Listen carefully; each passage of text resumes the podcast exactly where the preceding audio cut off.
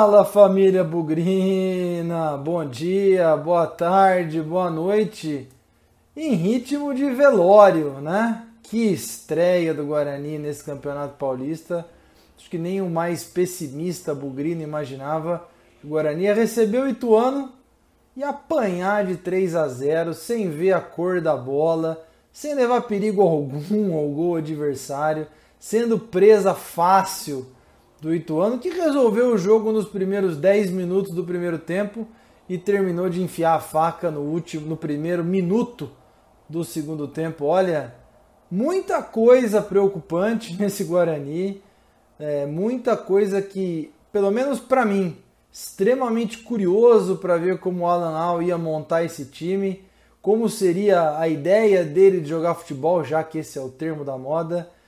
Olha, eu fiquei preocupado. Eu não sou nenhum expert de futebol, não tenho nenhum certificado de lugar nenhum, mas para quem assiste um pouquinho de futebol por aí pode perceber que de treinado esse time não tem nada. Vamos repercutir um pouco essa derrota, vamos falar muito aí do coletivo, do individual e tentar digerir essa estreia frustrante, completamente decepcionante do Guarani nesse Paulistão 2021. Bugrecast, o podcast da torcida bugrina. Eu sempre, antes de começar o nosso programa, passo aqui para reforçar o pedido para você se inscrever no nosso canal no YouTube. Aproveita que você, se você estiver acompanhando aqui pelo YouTube, estamos testando a plataforma de vídeo.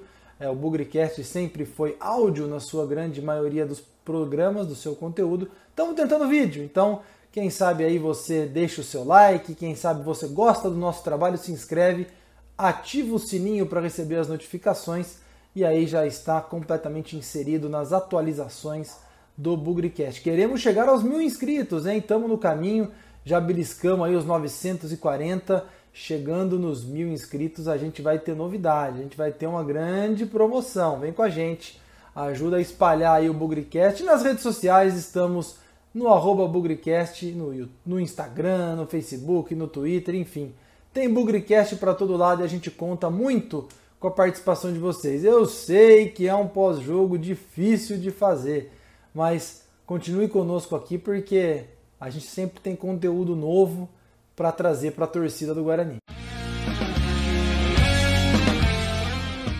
Bom, então vamos lá, vamos tentar digerir um pouco desse fracasso, desse, desse futebol tenebroso que o Guarani mostrou contra o Ituano. É, a escalação antes do jogo era mais ou menos aquilo que a gente imaginava diante das opções. Alguém chegou até a brincar que o Guarani estava com um banco de reservas muito preocupante. E é verdade, né? Não tinha Júlio César, não tem o Thales, não tem o Andrigo, não tem o Davó. Então falta, falta jogador, falta atleta aí para compor esse grupo.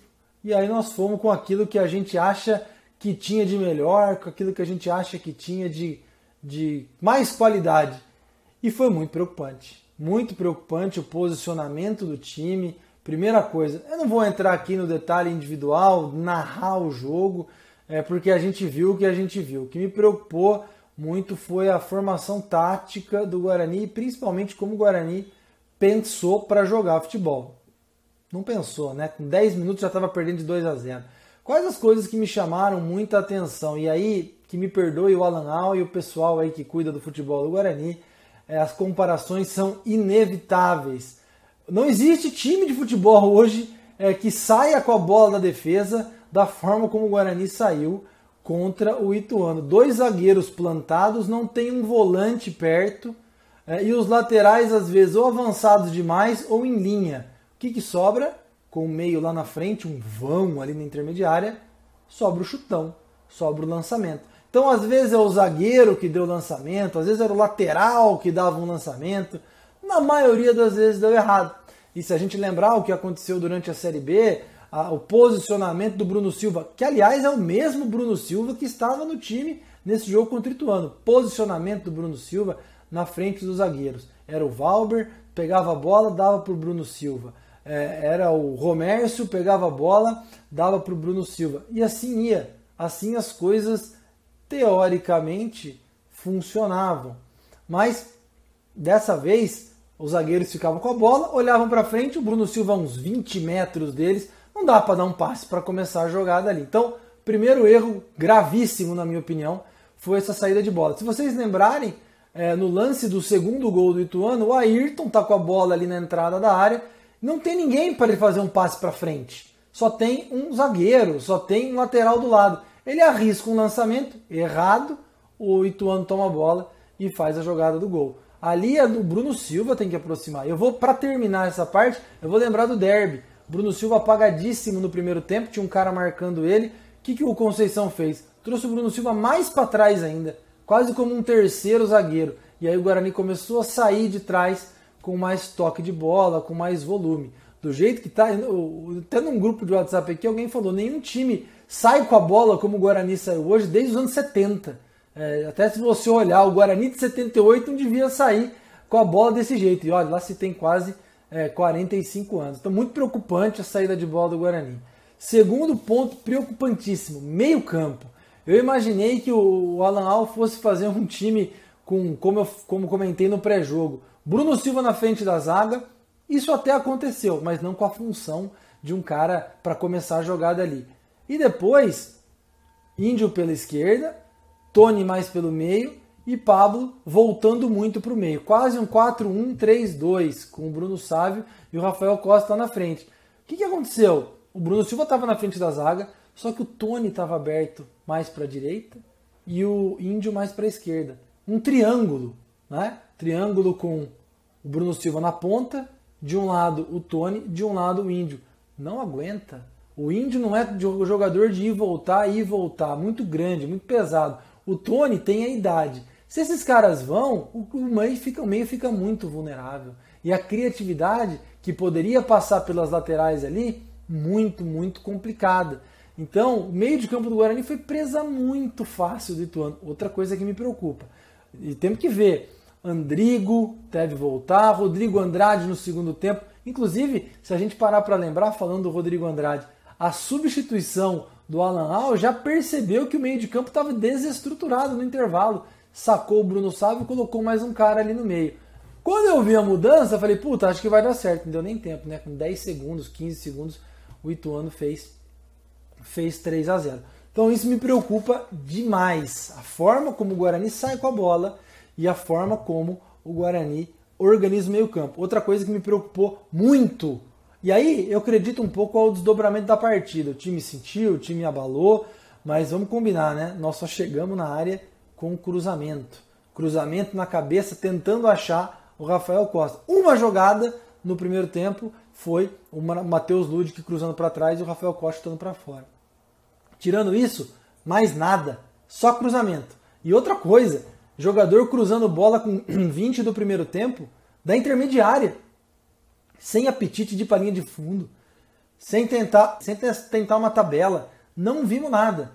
Só cruzamento é muito pouco. Então, um time que tem problema na saída de bola, meio campo muito vulnerável e um ataque que só chega com cruzamento, fica muito fácil para o adversário. São três pontos para mim é, gravíssimos e que de verdade eu não sei como que o Alan Al vai corrigir. E o que é pior, eu não sei como ele não viu isso durante a pré-temporada. 15 dias treinando com o time. E isso assim, será que foi instrução mesmo? se realmente forem as instruções que ele pediu, o zagueirada fica ali atrás para sair com a bola, eu não quero nenhum volante perto, vamos tocar para o lateral e bola para frente, chutão para frente. Se foi isso, se foi orientação, pessoal, abre o olho, hein? Porque isso vai ser presa fácil para qualquer adversário aqui. Não vou entrar no mérito individual de quem falhou, quem acertou. Muita coisa ali foi orientado pelo treinador. Então vamos abrir os olhos, vamos abrir, prestar atenção, porque isso me preocupa também. Isso, taticamente, dentro do campo, tem outra questão que é um embate interminável. Marcelo entrou no segundo tempo, um dos maiores salários do time. É, erro de montagem do elenco. O Guarani hoje não tinha meia para colocar em campo. Está rezando para o Andrigo entrar em campo é, na próxima rodada e estar tá em condições. Hoje não tinha meia, tinha o garoto Caio. Por que eu dei o exemplo do Marcelo? Quanto a gente gasta com o Marcelo, eu tenho certeza absoluta que entre os titulares do Ituano não tinha nenhum jogador que ganha o salário que o Marcelo, como reserva, ganha do Guarani. A gente está alertando isso faz muito tempo. Um erro de montagem, um erro de utilização do pouco recurso que o Guarani tem. E o que acontece? Decisões erradas. Vai ter que correr atrás agora com o orçamento comprometido, vai ter que contratar meia. Não tem, não tem porquê, não tem como não contratar meia. E isso vai ser um grande, um grande problema. Ó, outra coisa que vai ter que contratar, já aviso desde já, eu bato nessa tecla ó, há muito tempo. Nós temos, nós temos que ter um psicólogo nesse time, porque tomou um gol, foi um desastre. Tomou o segundo, foi um desastre. Os experientes, que são muitos, desapareceram. Os jovens entraram de cabeça debaixo da terra. Então, ó, avisando enquanto é tempo. Será uma temporada longa, uma temporada difícil. Eu bato nessa tecla há anos. Nós temos que ter uma comissão técnica fixa, analista de desempenho, roupeiro, preparador físico. Nós temos que ter um psicólogo. Porque se o Guarani não tiver um psicólogo, mais uma vez nós vamos ter problema. A temporada não vai ser fácil. Olha, eu tô preocupado. Achei a atuação desastrosa. As escolhas. Meu pai falou mais de uma vez o que, que eu tô fazendo aqui assistindo esse jogo. Assisti com ele mais uma vez. É, meu pai falou outra coisa: time muito velho. E é verdade. Éder Ciola, Rafael Costa, Tony, são jogadores de Ayrton, mais de 30 anos. Então, gente, nós estamos com um jogador de muita idade e jogador muito jovem.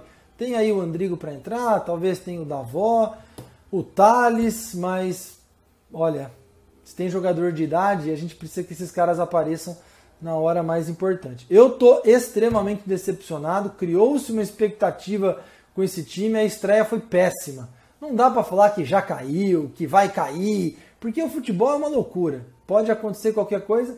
A própria Inter de Limeira, no passado, nós enfiamos 4 a 0 e conseguiu escapar. Sei lá de que jeito, mas conseguiu escapar. O que não pode é, ah, vamos esperar, vamos esperar, nós temos que tomar medida. É, Guarani pega o Botafogo na quinta-feira e depois recebe o Red Bull Bragantino. É, um escorregãozinho, a gente faz um ponto aí em três jogos ou nenhum. E aí já viu o tamanho do problema que é para quem começou dando entrevista falando que vai, o objetivo é classificar o time, que o objetivo é chegar no mata-mata, pode tomar uma bela de uma ducha de água fria de brigar contra o rebaixamento. Eu sempre falo, não é motivo para pânico, mas é motivo para se prestar atenção no dia a dia do trabalho, nas decisões é, táticas do time. Espero que tenha gente em condição de avaliar taticamente, avaliar o futebol, é, e espero que tenha gente que possa zelar pelo nosso Guarani. Michel Alves pode ir embora, Alan Al pode ir embora, jogadores podem ir embora, a instituição fica. Então eu sinto falta de gente que vai pensar o futebol do futuro do Guarani para zelar a instituição. Tudo o que está acontecendo agora é um péssimo sinal, mas não é um sinal conclusivo ainda. Só que vamos combinar, é, a reabilitação precisa vir, vir logo. Então é treino, é parar de falar, parar de fazer piadinha, parar de fazer gracinha e trabalhar e jogar futebol, porque o cartão de visita foi péssimo. E eu insisto, estamos aqui, ó, 1 de março de 2021. O Guarani não ganhou nenhum jogo em 2021 ainda, o que é mais deprimente.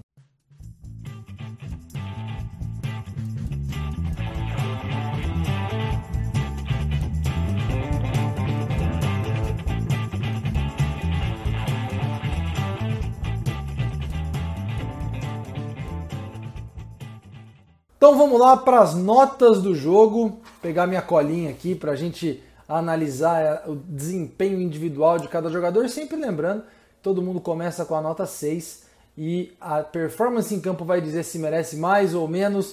Começar aqui com o Gabriel Mesquita, Estou com a minha colinha na mão aqui, em Gabriel Mesquita vai ficar com a nota 3, falhou, falhou feio no primeiro gol, não tinha nada que ter saído num escanteio ou num cruzamento fora da pequena área. No lance não ia acontecer absolutamente nada, mas o Gabriel saiu muito mal, falhou. Nos outros dois gols não consegui encontrar culpa nele, obviamente, fez uma defesa ou outra ali, mas vai ficar marcado por essa falha, nota 3 para ele. Lateral direita, Matheus Lud, que não gostei, saída de bola muito ruim pela direita. Do meio para frente, parece que ele vai um pouquinho melhor. Do meio para trás, complicado, hein? Saída de bola não foi legal. Melhor chance do primeiro tempo saiu do pé dele, que o Rafael Costa chutou para fora. Fica com 3,5 o nosso Matheus Ludic. Vamos para a zaga, Romércio, aquilo que a gente conhece, sempre futebol limitado, futebol difícil, por fazer parte de um contexto que fracassou. Não viu o Romércio culpado pelos lances, mas vai ficar com a nota 4. Culpado sim foi o Ayrton, fica com a nota 3. Muito mal na saída de bola ali, falei um pouco sobre isso, sobre o problema de saída de bola do Guarani. É, vai ficar com a nota 3 o Ayrton, deu um chutão errado ali que originou uma jogada de gol do Ituano. É muito, muito difícil o futebol com ele para sair jogando. Enfim, não gostei do Ayrton, tô preocupado com essa zaga. Cravei que ele seria titular, já tô preocupado. Bidu, Bidu nota 4. Bidu falhou, ali já era o terceiro gol, mas falhou feio na saída de bola. Logo que começou o segundo tempo, olha que decepção essa, essa retomada do Guarani no segundo tempo. Falei um pouco sobre isso também. Bidu nota 4. Demora para engrenar o Bidu, hein? Quem sabe na próxima rodada já melhora um pouquinho. Bruno Silva, 4 também. Falei aí do posicionamento dele, preocupante. Dos dois zagueiros ali atrás, a gente lembrar como funcionava com o Conceição. Ele estava perto dos zagueiros para começar a saída de bola. Jesus, ele lá na frente, aquele buracão no meio de campo, nenhuma construção de jogada. Não sei se eu devo culpá-lo somente por isso, mas fica com uma nota 4 porque embora tenha, não tenha participado ativamente da saída de jogo, também não teve nenhum lance assim que eu comprometesse. É um jogador mais lento, é um jogador de, de pouca velocidade na recuperação, na, na recomposição, mas realmente eu fica com a nota 4, que vamos combinar, hein? Diante do que a gente viu, nota 4 não está nada ruim, não. Tony, 3,5, mais um que eu esperava mais. Esperava um pouco mais de reter a bola, esperava um pouco mais de experiência no meio-campo. Hora que deu 1 a 0, bola no chão. Gente, calma, tem jogo ainda. Senti falta dessa experiência, mas também acho que estava taticamente meio esquisito ali, fazendo uma função que ele não vai fazer, hein? Não adianta imaginar que o Tony vai correr para lá e para cá, vai para frente, vai para trás, vai ajudar no meio, vai chegar na área, vai ajudar na marcação. Não tem físico para isso. Dá para ver até que ele corre com alguma dificuldade.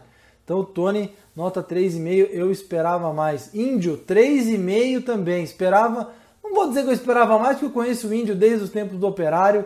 Não dá para esperar muita coisa desse cara, não. Aliás, é, boa estatura, mas também não levou perigo algum no, no jogo aéreo. Canhoto, não ajudou muito nem para frente nem para trás. Índio, seu lugar é no meio, quietinho ali. Nada de querer avançar demais, inventar tabela. Nota 3,5 para você. Vamos pro ataque. Bruno Sávio jogou 45 minutos. É, olha, gente, vamos ficar de olho que o Bruno Sávio é aberto. Nós não estamos muito acostumados. Vamos dar um tempo para ele também se adaptar, readaptar a posição. Nota 4 para ele, não levou muito perigo. Olha, vocês podem me chamar de doido, maluco, pirado, mas para mim o bola cheia foi o Rafael Costa. A gente tem que eleger alguém. Fica com a nota 5.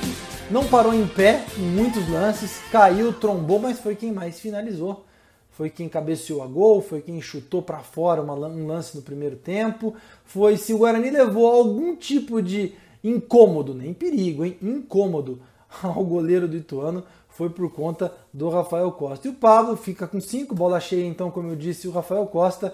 E o Pablo nota 4,5, perdidinho ali na direita, não por si só, mas por faltar alguém para jogar do lado. Às vezes ele ia para frente, olhava para o lado e não tinha companheiro nenhum. Não é o Tony que vai fazer isso, hein? Pode esquecer que esse vai e vem de Tony aí, que o Tony não é o Crispim, não tem o físico para jogar aberto ali pela direita.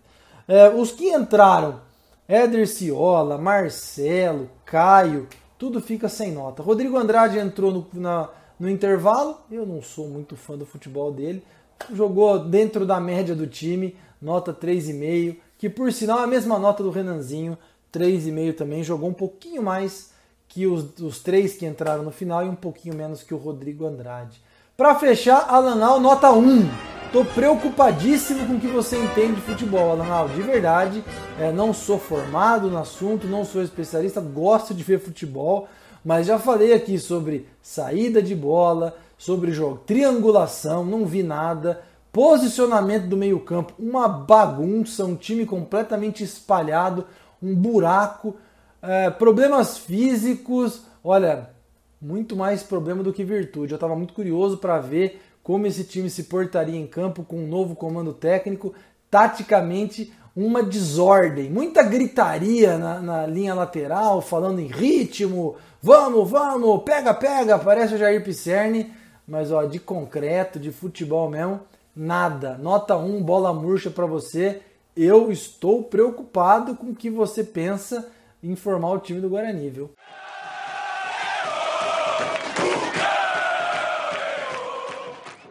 Então vamos lá, já encerrando aqui o nosso pós-jogo, Guarani 0, Ituano 3, na abertura desse Campeonato Paulista, uma atuação horrível do Guarani, tentando projetar o que pode acontecer contra o Botafogo. Jogo já praticamente quase depois de amanhã, quinta-feira, no belíssimo horário das 4h45 da tarde, transmissão da televisão.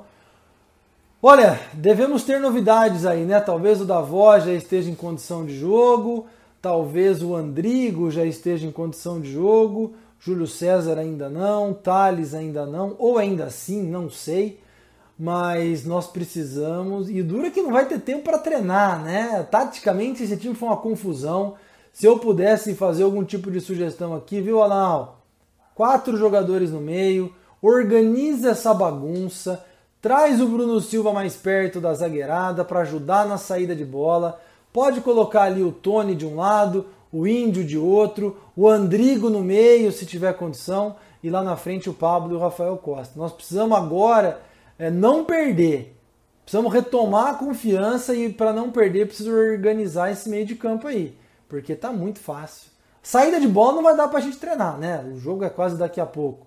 Mas me preocupa bastante esse começo do Guarani, como todo torcedor. Michel Alves já está na Berlinda mais uma vez. Vamos ver se a sorte vai olhar para ele pela terceira vez, porque o juízo parece que está faltando um pouco.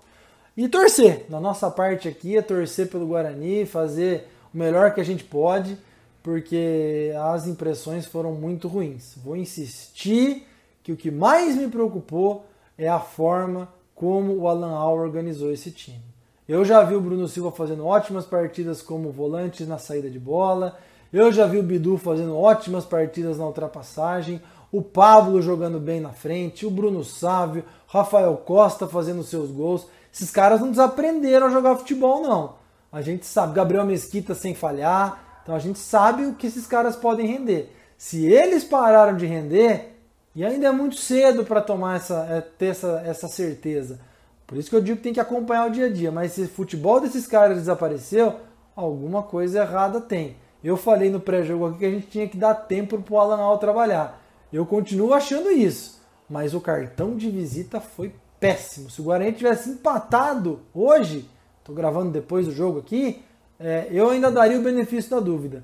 Mas o começo do jogo parecia adulto jogando contra criança. Parecia que a gente catou jogadores aí pela rua, botou a camisa do Guarani e pôs em campo. Não que está treinando há 15 dias, 20 dias, com pré-temporada e tudo mais.